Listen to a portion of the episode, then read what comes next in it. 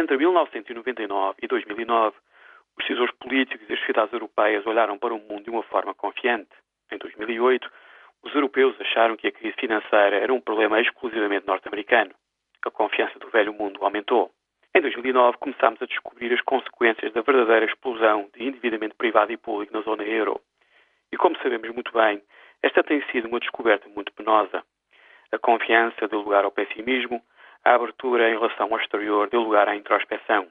O tempo e a energia dos decisores políticos e das nossas sociedades é agora quase todo gasto em problemas internos.